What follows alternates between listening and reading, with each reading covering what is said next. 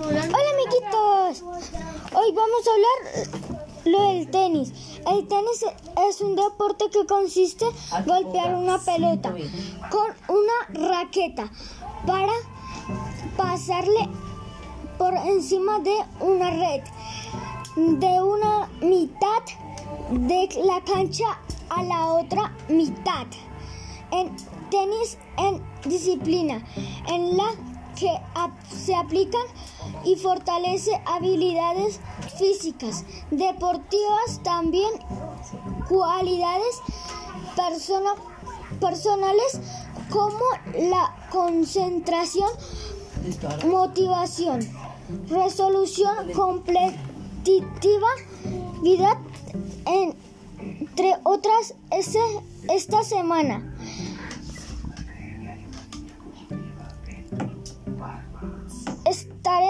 Trabajando. Adiós amiguitos. Escriban en mi canal cuál es su deporte favorito.